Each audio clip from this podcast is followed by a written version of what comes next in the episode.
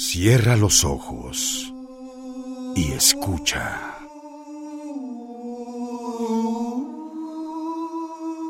Ensayo sobre la ceguera por el Premio Nobel José Saramago.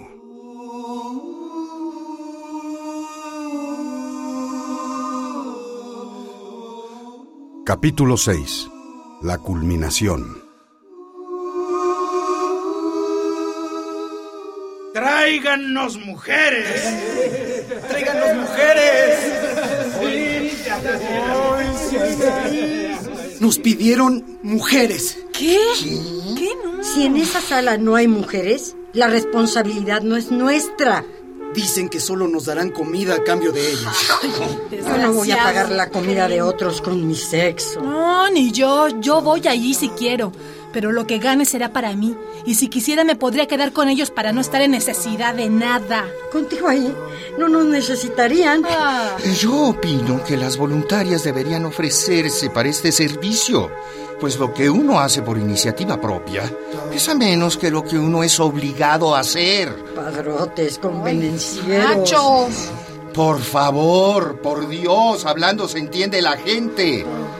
Quería sugerir nada más que en cada situación peligrosa como esta se necesitan voluntarios. Todos corremos el riesgo de morir de hambre.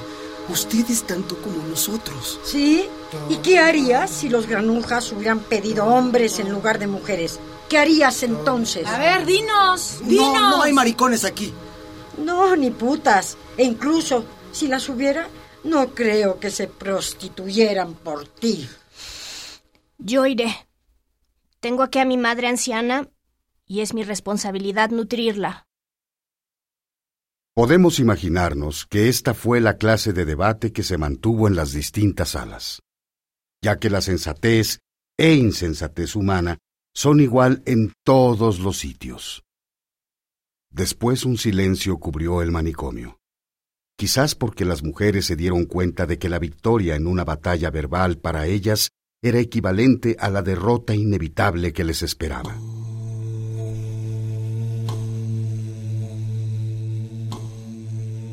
En la sala más cercana a la entrada principal estaban siete mujeres. La esposa del doctor, la joven con gafas oscuras, la esposa del primer hombre ciego, la ayudante de la clínica, la camarera del hotel, una mujer de la que nadie sabía nada y una pobre mujer insomne. En esta sala, la esposa del doctor fue la primera en consentir. Yo iré. ¡Qué vergüenza! Yo no permitiré que mi mujer dé su cuerpo a cambio de lo que sea. La dignidad no tiene precio. Y si uno cede, poco a poco la vida pierde su significado. ¿Y qué significado encuentra en la situación en la que estamos? Muriéndonos, asquerosos, cubiertos de piojos y pulgas. Yo también preferiría que mi mujer no fuera. Pero lo que yo quiera ya no sirve para nada. Ella está dispuesta a ir y esa es su decisión. Sé que mi orgullo de hombre sufrirá, si tal cosa existe todavía, después de toda esta humillación. Pero si queremos sobrevivir, probablemente no hay más remedio. Que cada hombre actúe según su propia moral. Yo no voy a cambiar de idea. Ellos no saben cuántas mujeres hay aquí. Puedes quedarte con la tuya para tu uso exclusivo. Nosotras los nutriremos a ambos. A ver cómo degustas entonces tu dignidad. ¿Cómo te sabe el pan que te traemos? No, no es lo que quería yo decir. Yo no soy diferente a las otras. Haré lo que ellas hagan. Tú harás lo que yo diga. Tus órdenes no sirven de nada aquí. Eres tan ciego como yo. Esto es indecente. Quédate con tu decencia. Y si no, a partir de ahora no comes nada. Y que te aproveche. ¿Qué hará ahora el pobre? ¿Qué podemos hacer?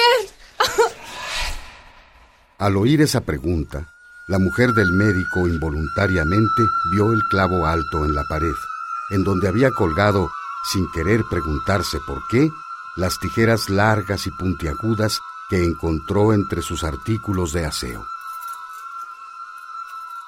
Pero todo a su tiempo, porque los chantajistas, que estaban bien organizados, habían decidido hacer la ronda según las agujas del reloj, empezando con las mujeres de las alas en su propia ala. Mientras tanto, en las alas en espera, los hombres sentían la necesidad imperante de marcar su territorio en sus mujeres antes de que se las llevaran, y las mujeres deseaban una vivencia voluntaria de sensaciones, como protección contra la inevitable agresión de tales sensaciones que, si pudieran, rechazarían. Así pasó que una noche el viejo con la catarata estaba solo en la cama cuando la joven de gafas oscuras levantó las mantas y juntó su bello cuerpo temblante al suyo. Él, dándose cuenta del regalo de tal mujer, estirándose a su lado simplemente porque así lo quería, la recibió como lluvia de verano y la satisfizo como pudo. Nada mal dada su edad. A veces los sucesos no razonados se entienden mejor. Cuando la esposa del médico se levantó una noche para cubrir al niño visco con la manta, vio a su esposo caminando como un sonámbulo hacia la cama de la joven y sin detenerlo vio cómo se acostó ahí. La joven se despertó y lo recibió sin protestar.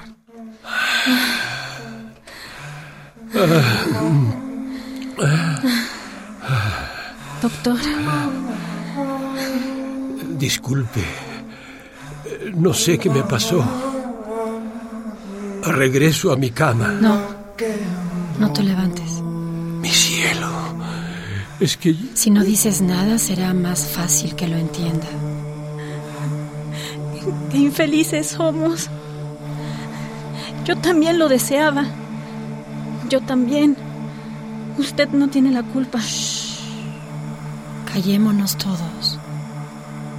A veces las palabras no sirven ningún propósito. Ojalá también pudiera llorar, decirlo todo con lágrimas y no tener que hablar para que me entendieran. Déjenme abrazarlos. Escúchame, preciosa. Yo puedo ver. Lo sabía. Quiero decir, de alguna forma creo que lo sabía. Es un secreto. Nadie lo puede saber. No se preocupe. Confío en ti. Moriría antes de traicionarla. Tú te ame. No, no podría. Simplemente no podría. ¿Y tu amor? Quédate aquí un rato más si quieres. No. Vuelvo a nuestra cama ahora. Entonces, te ayudo. La mujer acarició la mejilla de la joven, quien llevó esa mano a su boca y la besó. Después ayudó a su esposo, quien parecía más desorientado que nunca, pero tardó en soltar la mano de la joven, ya que ella estaba a punto de quedarse sola, y por lo tanto era quien más necesitaba consuelo.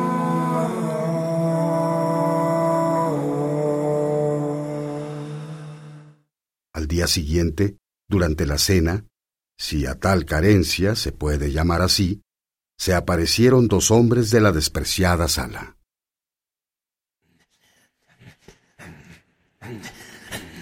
¿Cuántas viejas hay aquí? Somos siete. Qué mala suerte. ¿Tendrán que trabajar aún más esta noche? ¿Busco refuerzos en la siguiente sala? No, no hace falta. Somos tres para cada una, pero aguantará. Vengan a nuestra sala después de comer. Si también quieren comida para mañana y poder amamantar a sus hombres. Y si alguno está sangrando, que se quede aquí y pues nos la llevamos la siguiente vez. eh, sí, ¿no? Nadie está así. Ah, entonces no se tarden, mamacitas. Las esperamos.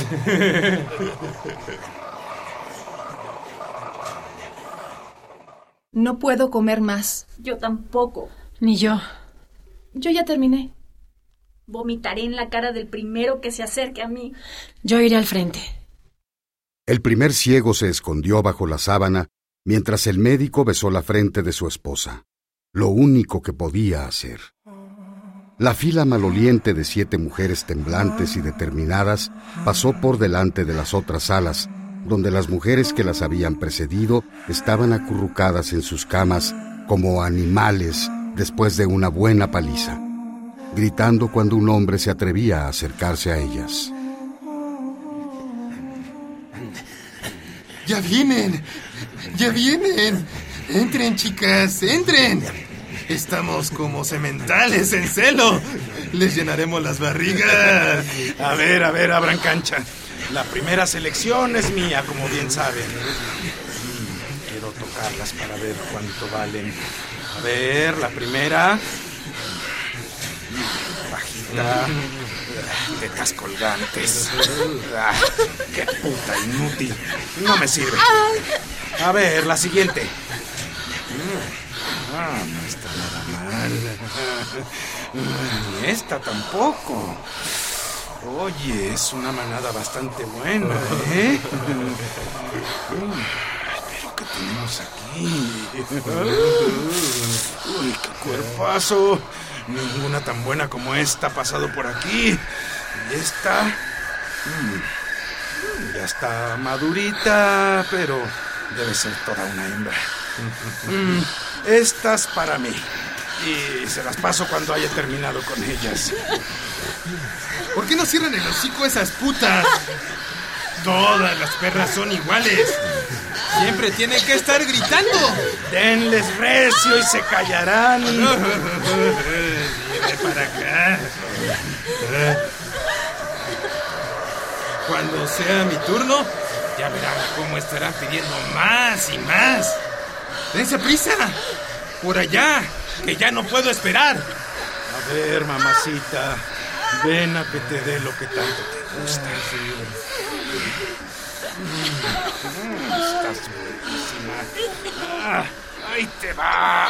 Ah. Y tú, tú no tengas envidia, que ahora me ocupo de ti.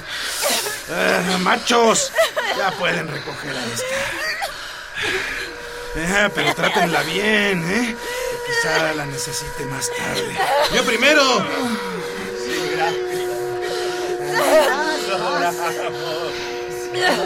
Más, más. Ahora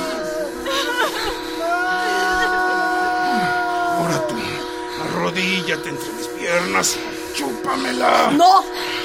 Si no me chupas, te voy a pegar una madriza y no vas a poder comer. ¿Que no tienes miedo de que te arranque el miembro con mis dientes? Podrías intentarlo, pero tengo mis manos en tu cuello y te estrangularía. Ah, ah, ah, ah. Creo que, creo que reconozco tu voz. y yo reconozco tu cara. Estás ciega y no puedes verme. No, no te puedo ver. Ah, entonces, ¿por qué dices que reconoces mi cara? Porque esa voz solo puede tener una cara. Ya cállate y sigue chupándomela. ¡No! O te la metes hasta el fondo de la boca, o tu sala no verá ni una migaja más. Puedes decirles que no tienen nada de comer porque tú no querías chupármela. A ver qué pasa. Mm, mm, No que no. Ya ves cómo también querías que te la diera.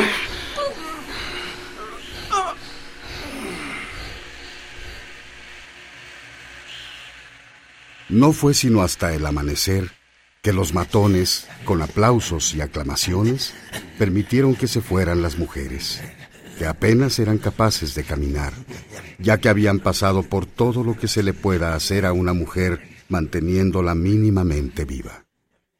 Cargaban entre ellas a la mujer insomne, a quien no le quedaba fuerza, y al llegar a la sala la acostaron en su cama, donde su corazón no terminó la contracción que había iniciado.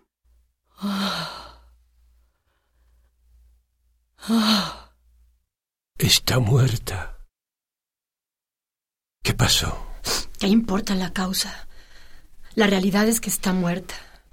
Y nosotras ya no somos quienes éramos al salir de esta sala. Ya pueden ir a recoger la comida. ¿Quién me acompaña? Que vaya quien quiera. Yo no voy a ir allá. Yo lo acompañaré. No habrá mucha comida, pero le advierto que pesará bastante. No me puedo quejar. El peso mayor lo han llevado ellas. En silencio, la mujer del médico salió y de un grifo medio bloqueado en un pasillo desolado, llenó un cubo con agua fétida. Cuando los hombres volvieron con la comida, no vieron, no pudieron ver a siete mujeres desnudas, una muerta, mientras otra lavaba a sus compañeras una por una y después a sí misma.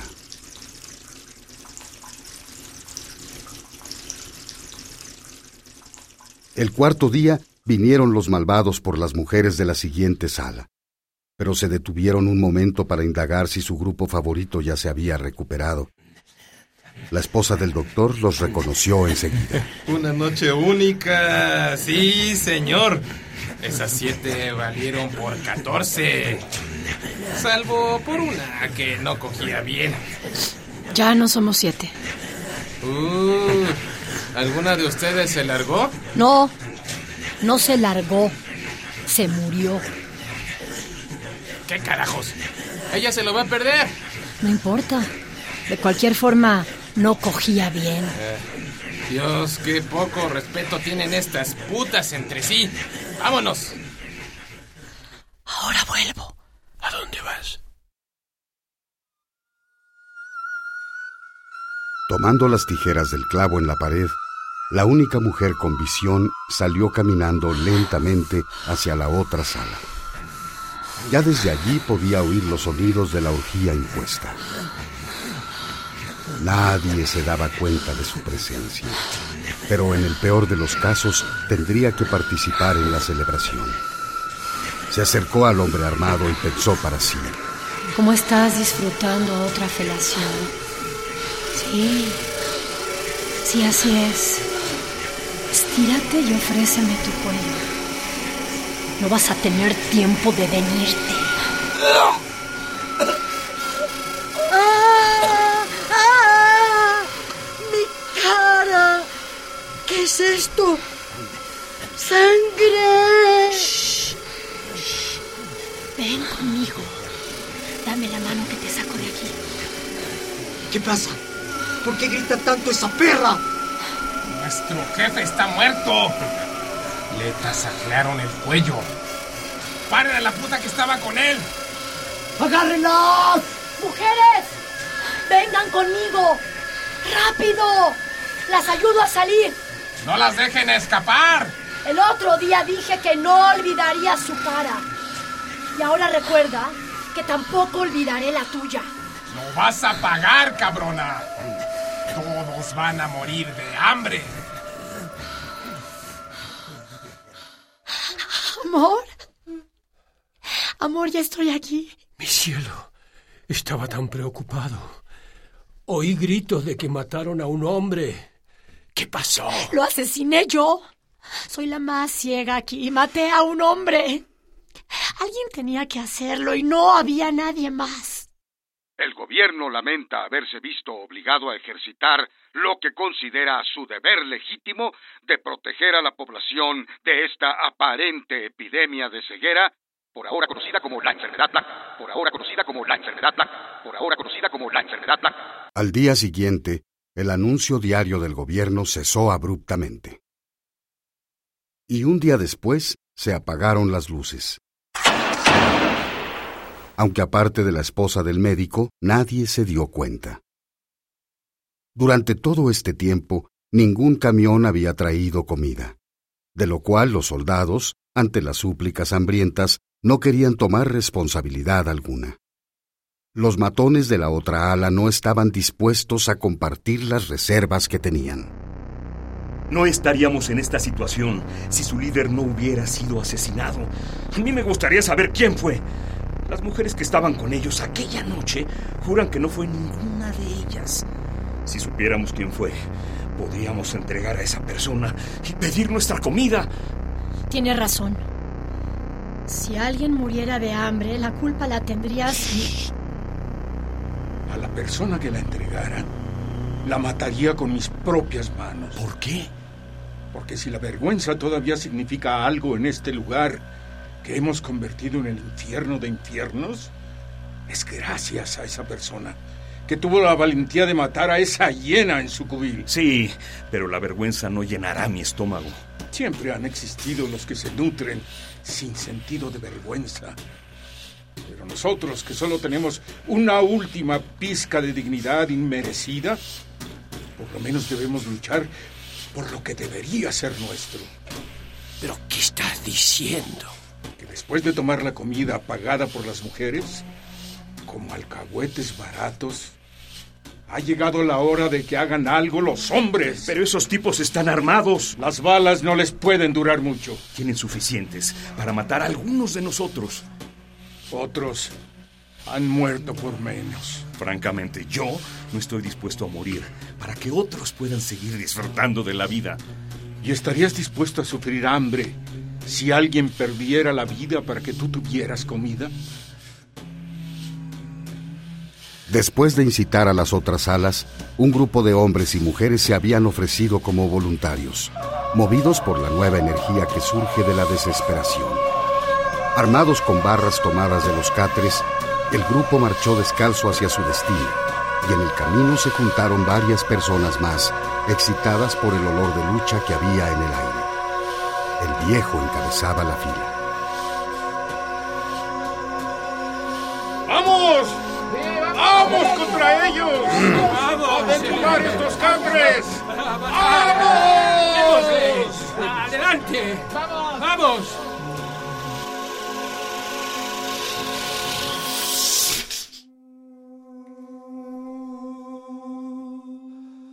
Ensayo sobre la ceguera. Por el Premio Nobel José Saramago. Versión libre de Etzel Cardeña y Sophie Reimann. Dirección Eduardo Ruiz Aviñón. Grabación Francisco Mejía.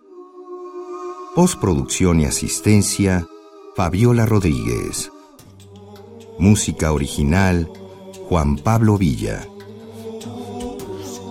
Actuaron en este capítulo Gabriel Pingarrón, Javier Centeno, Lucero Elvira, María Sandoval, Guillermo Henry, Ana Luisa Campos, Elena de Aro, Juan Stack, Mauricio Davison, Deida Palomar, Simón Guevara, Roberto Coria y Gilberto Pérez Gallardo.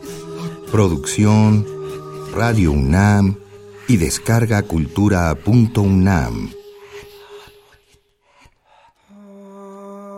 Si deseas volver a escuchar este capítulo, puedes descargarlo de forma gratuita en el sitio www.descargacultura.unam.mx.